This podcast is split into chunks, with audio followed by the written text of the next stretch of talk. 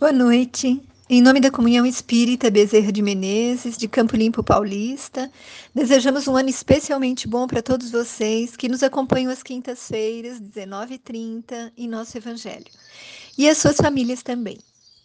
Vamos então agora fechar os nossos olhos e nos recolher ao interior do nosso coração e lá encontrar Jesus.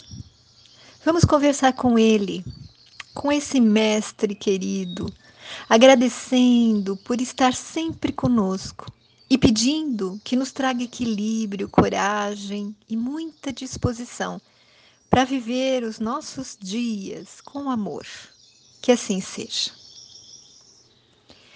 Bom, amigos e amigas que nos ouvem, este é o primeiro evangelho do ano e esperamos que 2021 seja o ano da esperança Estamos deixando para trás um ano sofrido, onde o medo, a doença, a morte, o desemprego, o isolamento foram muito presentes em nossa vida.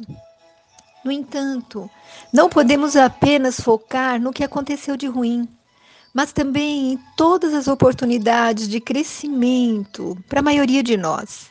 Momentos de reflexão, de descobrimento do que realmente tem valor da necessidade de nos reinventarmos. Existe um provérbio chinês que nos diz: o homem que vê a aurora vê beleza, mas o homem que vê o pôr do sol sobreviveu ao dia. E todos nós sobrevivemos a esse pôr do sol que foi 2020. E por isso temos que agradecer a Deus. O escritor Fernando Sabino nos disse sabiamente: de tudo ficaram três coisas. A certeza de que estamos começando, a certeza de que é preciso continuar, a certeza de que podemos ser interrompidos antes de terminar. Façamos então da interrupção um caminho novo, da queda um passo de dança, do medo uma escada do sonho, uma ponte. Queridos, com essa mensagem otimista, eu quero começar a nossa reflexão de hoje, para que olhemos para esse novo ano com muita esperança e determinação. Infelizmente, não temos certeza de nada. Entendemos em 2020 que não conseguimos controlar tudo. Na verdade, nem mesmo nossa própria vida mas que podemos aproveitar o melhor das nossas escolhas. E se elas não nos levarem ao fim desejado, sempre será tempo de recomeçar, de tentar novos caminhos. E como Chico Xavier nos ensinou, tudo tem seu apogeu e seu declínio. É natural que seja assim. Todavia, quando tudo parece convergir para o que supomos o nada, eis que a vida ressurge, triunfante e bela, novas folhas, novas flores na infinita bênção do recomeço. Dessa forma, amigos, amigas, precisamos ter esperança para nos manter vivos. E ao acreditar que tudo irá melhorar, mostramos claramente a nossa fé nas sábias leis divinas. Foi Jesus quem nos trouxe os fortes apelos à esperança, através das bem-aventuranças onde deixou claro que os pobres de espírito, os mansos, os aflitos, os que têm fome e sede de justiça, os misericordiosos, os puros de coração, herdarão a terra, alcançarão o reino do céu, serão consolados, saciados, alcançarão misericórdia e verão a Deus. Jesus nos promete a felicidade, nos dá motivos para cultivar essa esperança em nosso coração. E para que ao olhar para 2021 possamos vê-lo como um ano bem melhor do que o que terminou agora, pois a esperança nos remete ao otimismo e à fé, e assim afasta o desânimo, o pessimismo, a depressão. Há uma frase de Eduardo Galeano que diz assim: Somos o que fazemos, mas somos principalmente o que fazemos para mudar o que somos. Pois é, agora é a hora da mudança, de se construir um ano melhor, de agirmos ativamente na reconstrução das nossas emoções, das nossas ações, do uso adequado das nossas escolhas, para aproveitarmos as oportunidades de nos elevarmos espiritualmente. Todos percebemos a importância de um abraço capaz de nos trazer conforto, de um sorriso franco, aberto, que transmite alegria, confiança, conchego, aceitação. Constatamos em 2020 quanto o outro nos faz falta. Sua presença, suas palavras, o quanto eles são importantes para nós. Assim, essas lições não podem ser esquecidas. Vejamos os dias que comporão esse 2021 como se fosse um livro em branco e onde nós escreveremos a nossa história. Que ela possa ser uma história melhor, onde nos mostremos mais amorosos, humanos, mais conscientes de nossas responsabilidades, de nossos limites e potencialidades.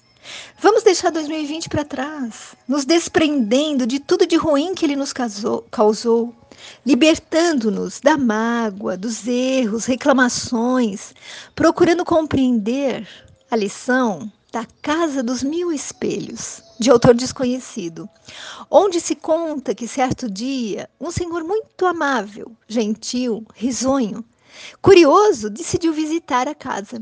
Adentrou-a e dos mil espelhos que haviam, ele viu refletido naquelas imagens sem fim muitas coisas para o seu coração. Para sua surpresa, ele se deparou com centenas de olhares gentis sobre si mesmo. Então ele abriu um enorme sorriso e assim foi correspondido com mil enormes sorrisos. Ao sair da casa, ele pensou: que lugar maravilhoso, eu desejo voltar aqui várias vezes. Outro senhor que não era tão amável e gentil é, quanto o primeiro, né? Também foi conhecer a casa. Essa casa é excepcional. Ele raramente sorria, reclamava muito diante das circunstâncias da vida. E sempre que uma oportunidade lhe aparecia, ele se lamentava de seus problemas, tomando-os, tornando-os muito maiores do que realmente eram. As outras pessoas não lhe eram importantes e pouco valor dava a elas. Por isso, se isolava e não se preocupava com as dificuldades alheias. Adentrou a casa e foi enorme o seu espanto quando contemplou mil olhares hostis que o fitavam. A eles destinou semblante carregado, desprezando-os. Virou-lhe as costas e deixou a casa pensando: que lugar horrível! Jamais voltarei aqui. Assim, deveríamos refletir como temos nos comportado, entendendo que todos os rostos que diariamente fitamos são espelhos a refletir os nossos sentimentos, as nossas perspectivas de vida, os nossos valores, crenças e esperanças. Em meio a tantas possibilidades, só uma certeza: se sorrirmos, veremos sorrisos. Sorrisos de caridade, bondade, gentileza, compreensão, humildade. Sorrisos de acolhimento, dedicação, esforço, disciplina, generosidade, fé, de gratidão. Sorrisos de amor. Não podemos esquecer de que muito do que esperamos e pretendemos alcançar é determinado pelas nossas próprias atitudes, nossa maneira de agir, de pensar. E onde a esperança tem papel muito importante também pois ela está muito próxima desse sentimento de fé, como eu já mencionei. Quem, quem guarda a esperança no coração é porque confia na possibilidade almejada. Confiar, ter firme, firme convicção, é ter fé. Dessa forma é que esperamos e acreditamos em um futuro melhor. A esperança nos reergue, nos fortalece, é, nos dá o combustível necessário para seguirmos em frente e termos a certeza da vitória, da presença de Deus e Jesus em nossa vida.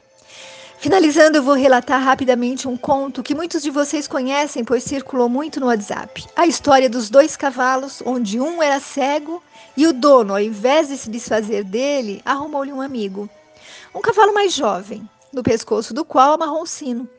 Através do som do sino, o cavalo cego sabe onde está seu companheiro e vai até ele, confiante que o outro o está levando para o caminho certo. Ambos passam os dias comendo e no final do dia o cavalo cego segue o companheiro até o estábulo.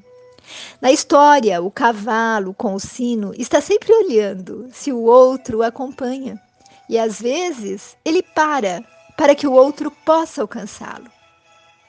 Amigos, como dono desses dois cavalos, Deus não se desfaz de nós só porque não somos perfeitos ou porque temos problemas ou desafios. Ele cuida de nós e faz com que outras pessoas venham em nosso auxílio quando precisamos. Algumas vezes somos o cavalo cego, guiado pelo som do sino daqueles que Deus coloca em nossas vidas. Outras vezes somos o cavalo que guia, ajudando outros a encontrar seu caminho. Que essa certeza do amparo divino, dessa esperança, seja a chama a manter viva a nossa vida, a nossa crença, a nossa esperança, a nossa fé em tempos melhores. Fiquem com Deus.